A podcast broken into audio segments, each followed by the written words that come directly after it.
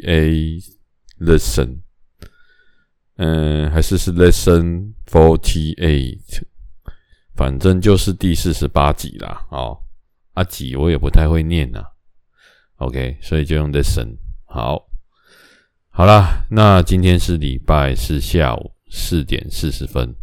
好，那我昨天呢，刚从七坑温泉走回来。那他在六龟区，好，高雄市六龟区，那就是以前的高雄县六龟乡，哦，这个地方回来。那待会再跟大家讲一下哦，昨天这个行程。总之呢，非常的觉得特别啦哦，哎，那。应该是前无古人后无来者，那待会再跟大家讲。那那一开始，呃、欸，上个礼拜看到一个很妙的新闻，一定要先跟大家提一下啊。我觉得人家说赔钱的生意没人做，但是杀头的生意大家很多人会做了哈。那上个礼拜看到一个很扯的，类似像是办诈骗、好违法的事情。OK。我想大家都有在对统一发票吧？好，那我们可能就是现在买个东西，人家会给你发票，或者是说电子发票啊，你要不要用载具之类的？那听说呢，载具呢，或者是云端的方式比较容易中，好，因为大家因为政府为了推倡这个电子化，那他就多开了几个奖，让你比较容易中那种两百块、四百啊，我们五百块的。那我个人以前也对统一发票，基本上我是绝缘体的哦，就是我觉得很难中，那我也不太想对，我不想要花时间坐在那边对，好啊，那还要整理发票，结果一张都没中，哦，尤其是整理发票真的很浪费时间。你如果说是整理平常存下来的零钱，那倒还是有可能，好啊，所以我久而久之就觉得啊，发票啊，算了，放弃好。但是现在有载具呢，我就会比较积极的做这件事。好啊，其实他会中也不是很多钱呐，哈，不管你中两百啊、四百啊、五百啊、一千、两千，我也不知道他的奖开到什么了。如果你中的金额是在可能几万块以内，我都觉得还好，哈。但是如果是哦，可以中个两两百万、一一千万呢，那真的诶、也很难讲哦，哈，说不定就让你中到。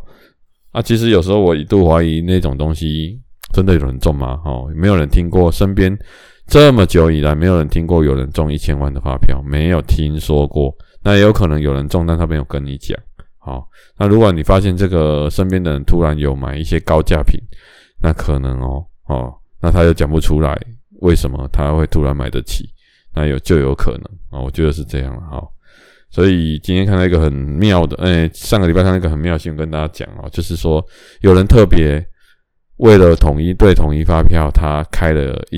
诶，开了五家公司，好啊，这五家公司就是疯狂的去做一些假的交易资料，然后让去买了五台机器，然后印统一发票出来。好，那分别都开一块一块钱的跟三块钱的这种统一发票的，就是列印账单这样啊，所以成本就很低嘛。好，你看哦，如果你开个两百张一块的，然后中了一张两百，你就回收了嘛，有点类似这样。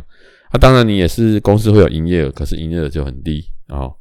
啊，他同时就是慢慢这样同时注册五家，然后还有找人来帮忙对发票哦，诶、很妙哦。然后这个你对发票的还有底薪哦、奖金哦这样。然后为了怕他们被检举，这些人都跟他有一些利害关系，所以也不可以随便随随便便检举他们。不过后来就被抓了啦哦。那我看他们讲说，平均这种对发票的哈，他们的薪水大概都还有三四万块，所以你看这个东西两个月这样对一次，你看它多有市场，好，也就是说，真的还有人，我真的是这辈子也没有听过说有人会特别开了公司，而且还开了五家专门来对统一发票的，然后把统一发票当成一个正职的收入啊，啊，其实你要说他有违法吗？我觉得我申请公司行号，OK，然后我也是合法的列印出我的营业额，比如一块一块一块一块一块一块，好，那那这到底是违法在哪里？我也觉得蛮奇怪的。哈，那可能就是可能不当得利吧，可能是这样，或者是这就是一个 bug。那我之前有看过一部那个影集，好电影，然后他也是在讲对彩券的事情。那就是有有一有一对夫妻年纪很大，然后他们她老公对于就是她老公就退休了，然后她老公对于那个数字这个东西蛮擅长的。OK，他退休就没事做嘛，他没事做就在想啊，要做什么啊？无意间他就是看到了，就是诶、有在对那种乐透彩的那种奖券，好，那他也是你就签数字，然后他就会开奖这样，然后结果他就研研究出一个就是诶、不管你怎么买，好，你只要买到一定的数量，那他就是会中，好，那这样算起来你花的钱跟哎，你中的彩票哦，这个钱算起来是还是有获利的，OK，而且获利还真不少。于是乎，他就把他存款领出来，然后做了一次第一次的尝试。第一次他是自己一个人在那边对发票啊，对对对对对，哎，对彩券，对对对，中了，然后发现哎有获利，好像不知道几万块这样。然后后来他就觉得哎这个方法可行，然后就找他老婆，然后他们就开始做这件事情。好，然后一直做，一直做，然后到了他把，呃、欸，他找了一些合伙人，合伙人就是因为他们钱不够多嘛，那就看谁有没有投资啊。他的目的并不是要赚这些合伙人的钱哦，他的目的是想说帮助大家都可以一起赚钱啊，没关系，你出多少钱获利，我就分几趴给你，有点像股东概念。好的，讲我给那你你出，我出几百万啊，阿你出三十万。好，阿里出七十万，OK，那我们就把股份拆一拆，中的时候你就是拿你当初三十万的比例拿去这样，因为到最后这个变异，他们小镇几乎很多人的全民运动，那他们就是这一件事情是真实事件的改编。那后彩券公司知道之后也没有马上去阻止，因为对彩券公司来说，我赚的是我奖金本来就应该要给你的，但是我赚的是彩彩券的钱，所以当然也是没中的比较多啊。这样大家懂意思了哈，所以圣神诶干嘛诶和啊，所以他也没有去阻止这件事情。当然后来还是东窗事发了，然后彩券公司觉得说这样也不是办法了，那也有人去检举了哈啊，所以就把这个停了。可是获利也没有把你吐回，这是一个就是他们就后来就没做这件事，因为他也没有违法，他也是买彩券对彩券，只是买的比较多，就跟人家包牌的概念是一样的。好，所以我觉得真的是。很多东西都有一个 bug，好，或者是一些有的没的。那有心人士他就会研究出来。那为什么会有 bug？大家想一下，游戏规则是谁想出来的？是人想出来的。只要是人想出来的，就有可能会有漏洞。然后有人找到这些漏洞，我们就会把它补起来，让这个游戏越来越健全。好，就像很多游新游戏，它要上线测试。好，那它可能上线测试，有游戏玩家说：“哎、我发现这个什么问题？”然后他就会去除错。好，哎、我又发现这个问题，然后他又去除错。好，以此类推，然后这个游戏就会越来越少 bug。那玩家玩起来就会比较尽兴，不会说有人突然变得很强，有人突然变得很有钱，大家都要各凭本事。那游戏也可以在这个游戏，因为它没有 bug，比如说没有那种什么本来练功要练一百个小时，然后你十分钟就练完的。好，那如果这样，游戏就会失衡，那厂商就会，游戏设计的玩家厂商就会卖不出他游戏里面的，比如说虚拟货币、虚拟装备，好，或者是一些东西，因为大家都往 bug 方向去了，免钱的嘛，好，有点类似这样，所以这种东西我就是觉得说，诶，百密终有一疏了，哈，好，所以它会有一个封装测试时间，而且你们注意看，很多游戏它都会有一个，比如说一个礼拜或两个礼拜，它会关机。系统升级或整理，这个就是在出错、出 bug，然后他把玩家反映的东西去做处理，有点类似这样，甚至有时候会改更改一些难度，好，都有可能。那我们讲的就是后台操作了哈，所以我看到这个新闻就很扯，但是我真的也很佩服，说真的有人会这样做呢，我真的觉得很厉害、很妙啊。不过我是这样讲啦，发票还算 OK 啦，好。诶，什么叫发票？OK，它就是你买东西，大家为了希望能够合法的要求厂商报税嘛。那所以，但是我们有时候会觉得说，还要再带一张纸，这样很麻烦，所以他就给你一个对统一发票机制，让我们会希望说，诶，啊，我去吃饭，你要给我开发票，这样他们就不会逃漏税，国税局就可以因此就是得到他们要的获利，那我们也可以赚一些小小的钱。好，虽然不是每次都中，他原先的一构构思是这样的哈。要不然的话，你去想一件事哦，如果我们没有要求他们报税，那他们国税局的人他才多少人而已？可能在我们全台湾可能很少很少很少的人，那他要怎么抓说人家逃漏税？那我有可能跟跟店家讲好说，没关系，你就不要不要跟我拿发票啊，我可能给你折扣两趴三趴啊，你吃饭钱一百块，你就付九十七。他就是要逃漏这些税，但是现在要开发票，你就是得收一百，好，因为我的发票就是只能开一百，那你再继续兑奖，那我们也会要求他开发票，所以人家说跟你看照片一样，你第一个看的是你自己，好，所以任何事情只要跟我们的利益有绑在一起的关系，它才才有可能比较容易推动。所以为什么有一些东西它在推动的时候，它会给予一些优惠，好，或者是买一送一，或者是买两件。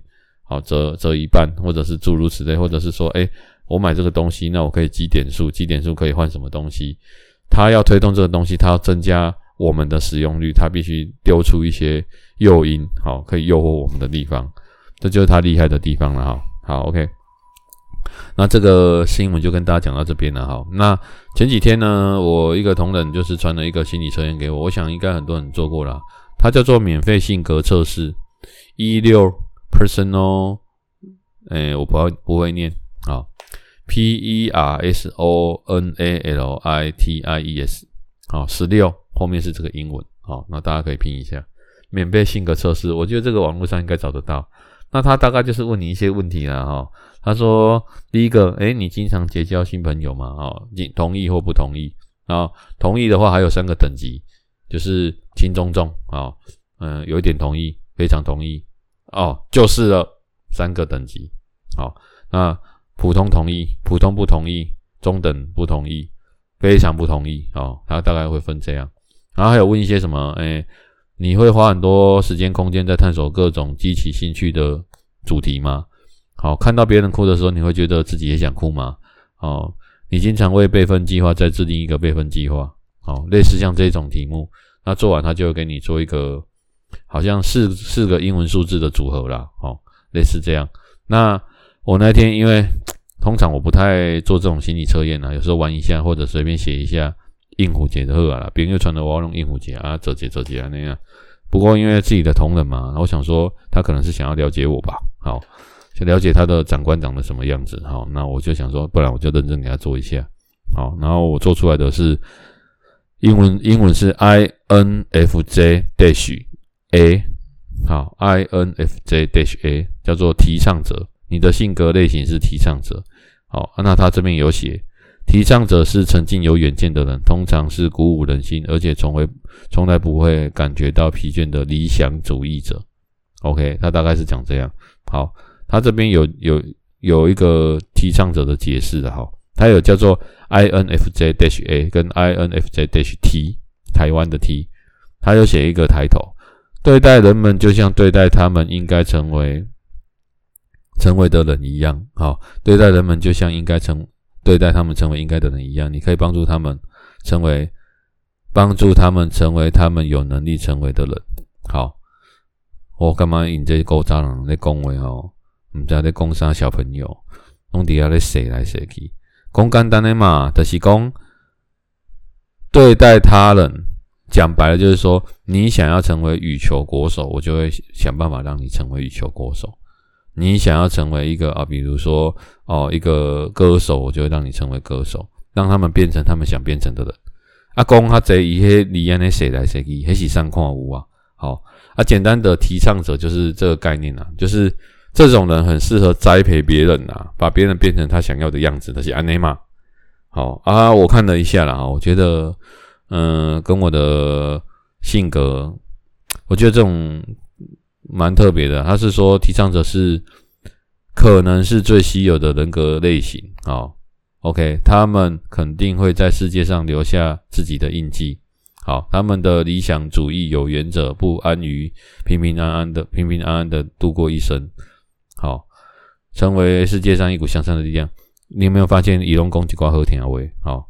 当然啊，我我毋是咧看伊讲好听话啦吼，我看的是其实他这个他讲这个提倡者跟我现在工作很像啊，就是帮助我的同仁，让他们成为他们想成为的人。好，讲白了就是这样。啊，我本身就有一个性格了哈，就是比如说我的朋友，那他今天如果生病，好感冒，那我除了关心他以外，我会跟他说，哎，你有要多运动。那多运动这件事情呢，就是我只要看到人，好朋友，我们都会聊哦，啊，要多运动怎样的啊，还要早点睡，哦，作息要正常。好啊，什么什么吃东西怎样怎样怎样的，我们都会聊一些这种话题。然后，当然在聊这种话题的时候，如果，诶，我觉得我会比别人更常讲这件事情，是因为我觉得你吃药啊，吃什么东西都不如你从根本的作息做起，因为这些东西才能治标。好，你靠外力的话都是治本，好，就是把事情解决而已，但是没有把根本问题解决。那我干嘛那的不好啊？好。不过对现在人来说，如果你要他能够规律作息啊，然后可能要规律的保持运动，除非他有这种习惯了哈，就是很习惯，就是不运动好像全身会觉得哪里痒痒的不舒服这样，要不然的话，这个都需要呃长时间的我们可能聊天或者是朋友之间互相提醒，好，诶运动啊，诶安怎啊，诶卡拉卡扎困的呀，好像安怎安怎之类，好，啊你早困两点啊最近刚好困。啊，我们可能才会聊这个，不然如果你是那种交那种猪狗朋友，人家不会跟你聊这个啦。好，人家就是可能看你有没有钱啊，或者有没有身上可以利用的地方，都聊这些东西。啊，你生病他就这样哦，好，你不懂呢，好，就这样结束了。好，那种就是他其实没有特别的去关心你，或者是从根本想要解决些什么，就是一些的是你出书啊，伊的是哦，你出书啊，你也代志，啊那阿比用是丹尼赫啊，兰克兰跟高博，类似像这样。所以我觉得他这个讲的，如果你认真做的话，你，我觉得这种心理测验就是这样啊，就是说他的题目他会有同意跟不同意，然后同意还分三个等级，不同意分三个等等级。其实心理测验就是一种你有没有自我察觉、自我认知。你在做这个东西的时候，你有没有了解你自己？如果你连这些题目的轻中重你都答不出来，代表其实你没有花时间去了解自己。诶，我们人生下来，但是我们不代表说我们有了解自己哦。有时候是我们发生的一些事情，我们才会去了解自己，说，哦，原来我是这样的。但是我们有时候发现说，我们没有很了解自己，但是我们都一直想要去了解别人，懂？大家懂意思吗？其实根本的问题是，你要先了解你自己，你才有办法去了解别人。好，了解我想要吃什么，我喜欢吃什么。好，我喜欢交什么样的朋友，什么样的朋友我不喜欢。大家这样。当讲到这个点，应该懂了。所以很多人为什么会误交损友啊，或者是把自己搞得一团乱，就是因为他从头到尾他没有花时间去了解他自己。好，就像我到这个呃岁数，然后我可能会去想说，什么东西我喜欢吃，什么事情我不喜欢做。好，那如果是什么东西为了工作我会做，但是平常我绝对不会做。类似像这样啊，这时候我想做什么，就像他在讲这个我的性格，我就觉得对我的性格可能就是一种，就是我。没有办法像人家一样乖乖的朝九晚五，然后过着那种有点类似乖孩子的生活。好啊，九点上班，五点下班，吃饭睡觉。好，隔天再上班，然后放假就是打打杂。没有，我喜欢出去外面，就是做一些我觉得有一点就是让我可以，你叫你说荷尔蒙嘛，也可能我想要做一些。比较体验一些生活，让可能别人没有做过的事情，或者是什么之类的，或者是这事情，我觉得做起来很酷，好，很好玩。就比如说，大家都说台湾人要爬玉山啊，讲那么多啊，你在台湾你也没有爬过，但是到底是谁讲说台湾人一定要爬玉山？没有，但是我觉得做这件事情就让我觉得说，嗯，对，台湾人要爬玉山，我觉得做这件事情很酷。那。以后人家在聊话题，诶、我有做过这件事情，或者是我啊，我可能不喜欢爬山，那我骑车环岛，我徒步环岛都没关系。好，所以我是清楚我自己是这样的人，就是你没有办法用一个笼子框住我，你框不住我，所以我不怕。人家都说啊，什么金钱啊，什么什么各方面，你最害怕什么？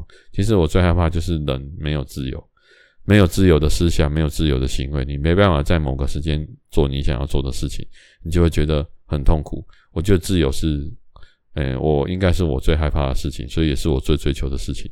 所以我就是有对我自己有一定的认知。就像我当兵的时候，我当兵的时候就是很痛苦，因为当兵就是你很像被关在一个笼子里面。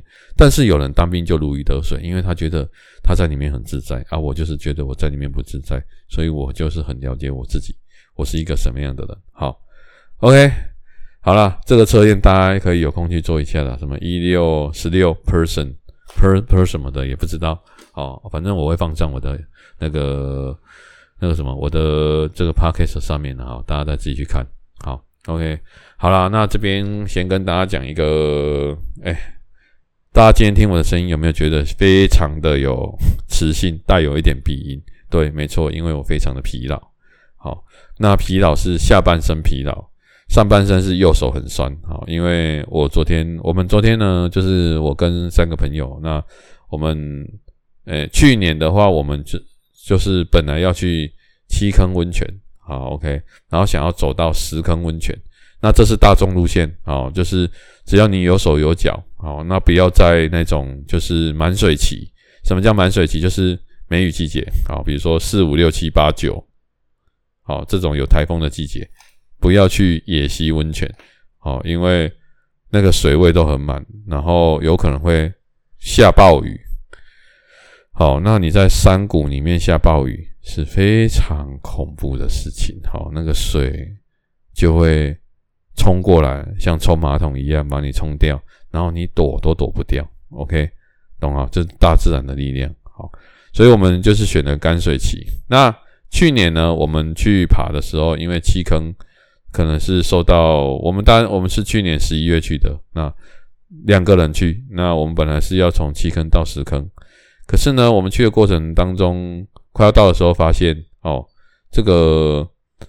连接道路呢，产业道路它封路了，不能过去。OK，那只能走过去。可是走的话，离我们要去的地方很远。于是乎那天我们就折返。那我就到了之前一个一间那个 villa，它叫国兰花园。好，那这个国兰花园很妙。好，这个国兰花园它是一间 villa。那因为它平常可能平常日你去它没有住满，好，所以它外面有很多的停车格。大家知道吗？整卡收窄，好，就会有很多停车格。然后我们就跟他说，哎、可不可以借我们停个车？那因为他们那边国兰花园下面可以直接从有步道可以走到最下面的那种，就是我们沿着河水的那种石头路。好，大家不知道有没有去溪边玩过，都会有很多石头。那越下面越下游的石头越小颗，越上游的石头越大颗。好，那就会有那种大大小小、大大小小的石头，这样 OK，这样大家听得懂哈？大大小小的石头，好，诶，没想到那个店家人很好。那我不知道他知不知道，我以前也住过他们那边，好，但是我没有跟他讲这个啦，因为你住过也不代表你可以给人家停车啊。那我就跟他说，诶，能不能借停在这里，然后看多少钱，你跟我讲一下，好，类似这样。啊，他啊，他就说哦，好啊，没关系，你就把车停到那个比较不显眼的地方，不要影响我们的客人，这样啊就好。哎，他就让我们停车。那但是我们去年去走的时候，呃，我们走，因为我们是临时，本来我们有暗算好时间，好，但是因为发生这个事情，我们就临时改变行程。那改变行程的话，就没办法照预定原来的时间出发。所以说，我们出发的时间可能我们比较晚，好，我记得我们好像八点、九点还是九点还是十点才开始走，所以我们大概走到中午大概一点的时候，我们就折返了，好，所以去年没走完，那也走不完，然后再来就是我们去年的装备带的没有很足够，好，怎么说？呃，没有很足够，就是说，因为它这个行程当中，你会有很多次要过过溪，好溪。大家知道那个山谷里面会有溪流，那有可能你走着走着走左边走一走，然后它就没有路，那你就要跨过溪到右边去，再走走走到没路，再跨到左边。那为什么会不会是只有一边可以一直走到底呢？因为山它是蜿蜒的，它是属于那种 S 型的。好，所以有时候那个水在流的话，它也是 S 型在流。OK，这样大家懂哈，所以路的是弯弯翘翘了啊，所以你有等下左边走来要跨右边，右边走来跨左边。可是不是每一次那个要跨溪，那个溪水都是让你可以这样跨过去的。好，那个溪有时候是因为从山上流下来，那个溪有时候是比较急一点。好，所以你要去找那种就是说可能尽量它不要过你的腰的高度，然后你可以走过去。然后石头走过去，因为水下有石头嘛，那石头可能有大颗小颗的。那你可能在走的时候，尽量走那种比较平坦的，不要走的时候上上下下的石头。那你很可能，我们知道嘛，我们平常踩上踩下，很可能摔倒，更何况有那个水流在冲。好，所以你在走的同时，同时有水流在冲你的脚。所以如果当它过你的腰的时候，你会很有可能就是它冲，你会浮起来。那我们那时候没有带救生衣，没有戴安全帽，我们就带一根登山杖，我们也没有带绳索，因为我们没有想过会这样。好那我就那一次就是失败，好，就是我们就走，但是也是一个很棒的体验，因为他们这个温泉的地方溪水冲下来，因为上面有温泉的源头，好，所以溪水虽然是冷的，但是多多少少都有掺到一些做薄的温泉，所以脚洗一洗啊，手洗一洗，身体当当这样回去就觉得，诶，好像泡得蛮舒服的，好，大家知道那种身体会有那种硫磺的那种感觉，都滑滑的这样，类似像这种感觉。OK，好啊，那次就没有成功嘛，我们连五坑都没有到，哦，就是它是三五七，类似这样，呃，五坑、七坑、十坑、十三坑，我不知道为什么它的排列是这样的，那可能人家取的了啊，或者是跟路名有关系，我不晓得，他没有这一二三四五六七八九十十一十二十三没有，或者是有已经没有了，我不知道。好啊，所以那次我们就折返，这样就回家，然后后来我觉得越想越不甘心，哦，也不是不甘心啊，就觉得说。哎、这个路线蛮不错的，因为从来没有人走过。哦，为什么大家知道从来没有人走过吗？因为一般来说开车就可以到七坑温泉的入口了，所以你一下去走没十分钟就到七坑了。好，所以你会选择走到七坑去泡个汤、泡个脚。但是呢，想走路的人他会从七坑走到十坑，OK，或者是从七坑往下走一点点再折返都可以。好，往上走到十坑，往下走可能到五坑，OK。但是很少人会往下走到五坑，因为到五坑其实蛮有距离的，OK。而且中间有很多溪水，可能你没有准备是过不去的。好，所以大众路线就是七到十，厉害一点的七到十再到十三，然后从十三走产业道路上来，然后回家。好，像这种的，或者是折返的。好，我先跟大家讲一下距离感啊，从七走到十。要三个小时，走回来三个小时，所以得六个小时，一天就去了。好啊，你们在山谷上、山谷里面走路，呃、欸，如果天色是暗的，好，比如说阴天，那个溪水你在过的时候，你会发现说看不到底，因为没有折射，你看不到底，看不到底，你就是要用登山杖去测它的底部，啊，这样走会比较危险。OK，就如果没有绳索的话比较危险。不过七到十坑没有这个问题，因为它的溪水通常不深，所以比较大众。所以我网络查过非常多资料，大家都是去这里，没有人从国兰花园走到七坑，我查不到。应该是说我怎么看怎么什么践行笔记，还是很多人都我都没有查到。那一路上虽然我有看到有一些脚印，但是那脚印都走到一些就断了。那我说我在猜那些脚印可能是一些可能。有一些那种喜欢露营的开吉普车进来的，或者是他们可能是前一阵子来的，他们没有人徒步啦，大家可能都是开车。好，那我们就想说，我就今年就计划说，不然今年再再来一次这样。好，那再来一次也是要等枯水期嘛，好好，突然就突然想到，那我们本来是礼拜一要去，后来改成礼拜三，那这个没改没事，我觉得改的这个意外时间非常特别好。好，那因为可能跟我们同行的人有一个人，他刚好礼拜一就没办法，我们就改到礼拜三。这个礼拜三昨天的天气呢，我只能说非常好，能见度非常高。然后因为礼拜一跟礼拜二，诶，高雄的天气稍微比较冷一点，好，但礼拜三突然就热了。好，因为我前一天还在担心说，如果明天很冷怎么办？过溪水会不会我们失温之类的？好，这是诶练嘛，啊，结果没有嘞，好。嘿，而且天气很好，然后边走边热，然后我从头到尾就穿这件衣服，也没有再去做什么更换，几乎都没有。所以我觉得说，诶，刚好老天给我们这个一个很好的天气。所以我们昨天呢，就是五点早上五点，我五点就起床了，然后五点半我们从高雄开车出发，然后到了那边，然后买个早餐。我记得到的时候是差不多六点四十五，我们一到，等装备整理好。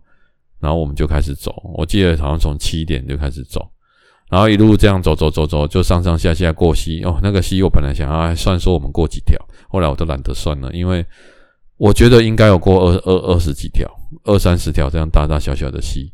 然后中间还有爬一些石头。那因为山上嘛，难免会有一些就是人家讲的那种土质土土土石流，就是之前可能是夏天，然后雨水冲刷的，然后所以有时候会左边有一些冲刷过的痕迹。那右边是大石头，那我们可能要过，我们是可以尽量不过溪就不过溪，我们就直接从旁边侧边这样直接跨过去，但是有时候还是得过。那为什么可以不过溪就不过溪？因为可以减少风险嘛。你可以走的就过了，你干嘛还要过溪？这样大家听得懂意思吗？好，所以我们就有时候会从旁边这样跨过去，不过也跨了二三十条溪啊，哈，就这样一路一路到，然后。因为中间有一段我觉得相当的不好走，然后大家可能也有点疲劳。那我我因为我本来的预计是说走到如果差不多，因为如果我抓假设说八个小时，那我们四个小时就要折返了，因为走去四个小时，回来四个小时嘛。结果我我意外发现说，我们大概从七点开始走，走到大概十点半的时候，我们已经。经过五坑温泉了，然后我看了一下地图，我们到五坑温泉的时候已经过一半了，然后再多一点了，然后我就觉得说，诶，那我们今天可能有机会到七坑，可是，在五坑之前，我们上次是走到五坑之前，去年，但是这次呢，我们到了七坑、五坑的时候，是我完全都没走过的路了。好，那我另外两个跟我们同行，我们总共四个人嘛，那另外两个是第一次跟我们走，那我们都没走过，所以我们也是。保持着有一点就是说走走看，但是有可能会走到一半突然没有路。大家不知道有没有走过那种石头路，是在比较上游的地方会走到后面发现说不是没有路可以过，是那个石头变得很大颗，大颗到比你的人还大颗。那因为石头很光滑，你根本爬也爬不过去。好啊，有的人会用点啊点黑点啊那慢慢背，但是我们没有那些东西。那我那时候想说，如果都遇到这种大颗石头，那我们就赶快折返回去。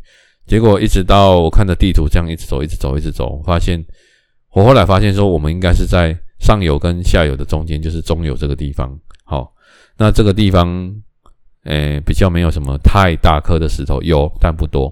OK，所以就是中小型的石头，所以我们就是蛮顺利的。那后来有一段河道特别的大，看地图它比我们前面走的河道大了，我觉得三四倍。这么大，好啊！我们那时候有点担心，说会不会等下过河那个那个河道啊？本来河道你在过去的时候，一开始可能是，诶、欸，不用五公尺，然后会不会到那边的时候，河道变十五公尺？那我们可能河道再走就会，诶、很长，或者是会很深。好，那我们可能救生衣就要穿着，然后游泳过去，好，或者是牵绳子过去之类的。哎，结果出乎意料的。我觉得就是时间点真的选得很好，十一月这个时间水流没有那么急，然后河道虽然它很宽，但是它很浅，大家这样懂意思了吗？所以他画那个地图是对的，只是它很浅。那可以想象说，如果夏天的时候那个河道有多深、有多长哦，大家这样懂哦？但是还追贡还追哇抽的概念。所以我们就这样很顺利，这样走走走走走走走走到七坑温泉。那走到七坑温泉的时候，我看了一下，诶，时间啊，我有用践行笔记，大概九个小时。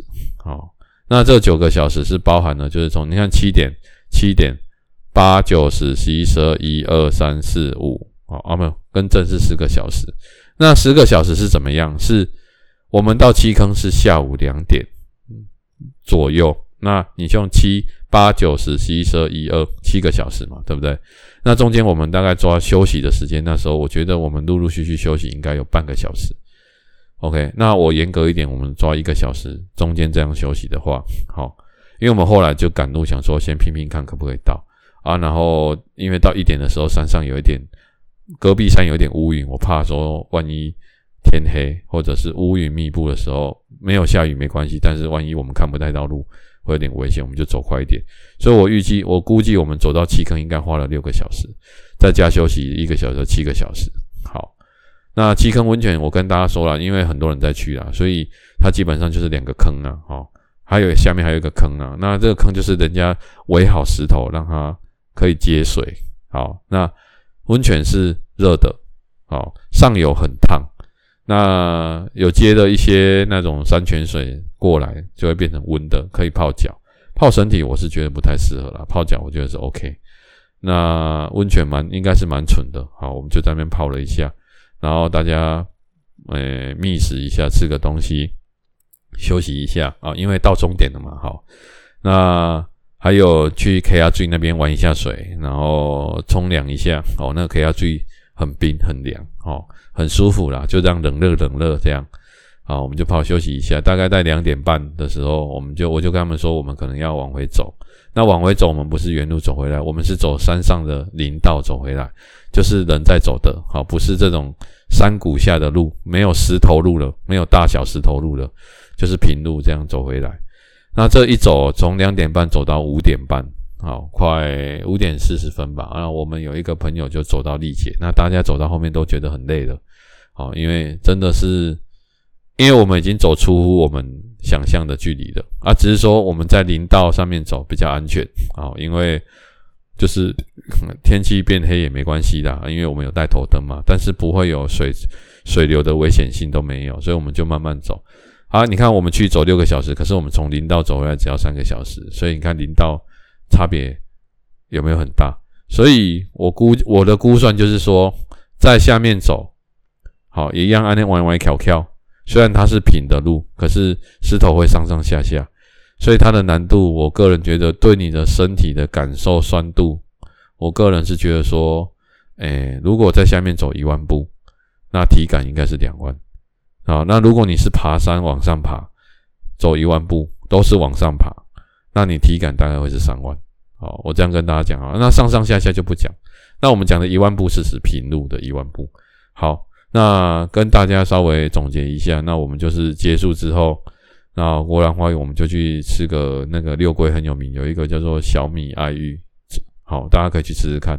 好，小米的爱玉，它的小米弄得蛮特别的。然后我们也去那个八八八板条，好，吃吃个晚餐。那我们一个同行的朋友他已经有点力竭了，好，就是快爆了，所以他整路就在睡觉，因为真的也很疲劳。因为他说他五年没运动了，哦，虽然看不出来，可是应该是很久没运动，这对他体力来说是很大的消耗。不要说他，我平常有在运动的人，我都觉得很消耗了。好，对，所以这次，哎，我整个旅程起来，我觉得真的是很推啊，这个路线很推。可是就是说很推是，呃，很推是指说你要有准备，很推。好，我们准备了安全帽、救生衣跟绳索，然后我们还有租那个那个什么。防滑的鞋子，好，类似像溯溪鞋，我们在潜水的那种鞋子，好，就是踩到石头，溯溪鞋嘛，踩到石头不会滑的那一种。而、啊、我自己是穿登山鞋，而、啊、我觉得说一定要穿硬底的，好，硬底的走起来比较不会痛。那我回家把行程传上健行笔记，我发现我们这个行程，这点讲起来真的是有点骄傲了。前无古人后无来者，没有人没有人有传上这个行程过。所以，但是我也跟大家讲，他能够尝试的时间，我也觉得应该就是只有现在了。好，也就是说，它不是一个大众路线，诶，任何时间都可以去的。No，好，也就是说，你可能就是要等那种枯水期的时间，然后再配合的天气，你才能走这一条。所以这次走这一条，我真的觉得蛮好玩的。那我跟大家总结一下，诶，我来看一下，我们昨天这样走的话，大概总时数好。OK，我们累计总公里数大概从走到七国兰到七坑，再从七坑走那个山山林道路走回来哦，大概走了快二十公里，然后总花费时间加休息的话是四个小时有七分钟。那我们休息的时间应该我我我扣了一个半小时起来，好，所以大概是八点五个小时，好，八到八点五个小时，好。那总提升高度是八百零五公尺，好，那地下总上下高度是大概六百七十公尺，OK，好，那我真的觉得说，所谓的大自然，哦，就是像你走这种路线，沿路都没有看到垃圾，好，然后没有人，所以没有人就没有垃圾。我一直走走走，我发现我们快要到的时候，就是因为我地上看到垃圾。所以我我我可以很直白跟大家讲一件事：为什么这个路线几乎没有人走？因为沿路都没有垃圾。如果它有垃圾，那就代表说这个路线有人在走。OK，那这个大自然真的很大自然，水很清澈、很干净，然后还有微微的绿光，好透露出。因为我们一般看水是白色透明的嘛，它这个可能有卡到那种温泉水，所以它会有一点泛绿。大家可以去看一些山泉水。高山雪水这种雪水跟那种就是温泉结合，会变成有点绿绿的。那如果是高山雪水，很冰的那种雪水，它会是呈现很明显的绿色。好，我真的觉得很漂亮。然后有看到鱼，好啊，那种鱼是很小只的鱼。然后也有看到稍微有我们手掌、手臂这么长的那种类似很像鳟鱼的东西，就是可以在很冰冷的地方生存的鱼。好，那在温泉水上面有看到一些螃蟹。蛮特别的，螃蟹这么温，它也可以生存。好，所以非常推荐大家了。哈，好，那今天最后呢，因为今天录的稍微久一点，因为这个国兰花园，我现在记忆深刻了啊。那对这个冒险一定要跟大家讲一下。OK，那今天最后跟大家推荐一部影集啊，我非常喜欢看的。那它已经来到第十季了。哈，那我想必大家都听过，有没有听过一个人叫五郎？五郎啊，五郎。那他有一部叫《孤独的美食家》，哦，从第一季一直拍到了第七季就停拍了。他、啊、后来呢，因为疫情的关系，第八季、第九季，我记得第九季和第十季这两季都有戴口罩在拍摄。我非常推荐大家去看这个《孤独的美食家》了哈，他整个品尝美食的过程。那当然后面有很多这种翻拍类似的剧啦，好。但是我都觉得没有这部经典。你看一部剧可以拍到第前十集，真的非常的不容易。那它这这两季有增加了一些新的元素，整个套路模式都很像，但是新的元素就是大家可能就是要自己去看一下。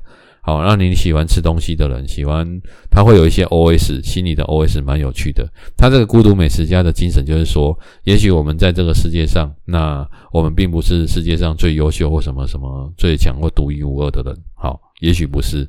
好，但是我们在吃东西的时候，那当公打一个的甲苯红对多，大家懂我意思吗？嘿，甲苯红对多的概念，也就是说，在吃东西的时候，那时候是你最大的，世界上唯你，你是独一无二。在品尝美食的这个瞬间，好，这就是他这个孤独美食家的一些宗旨。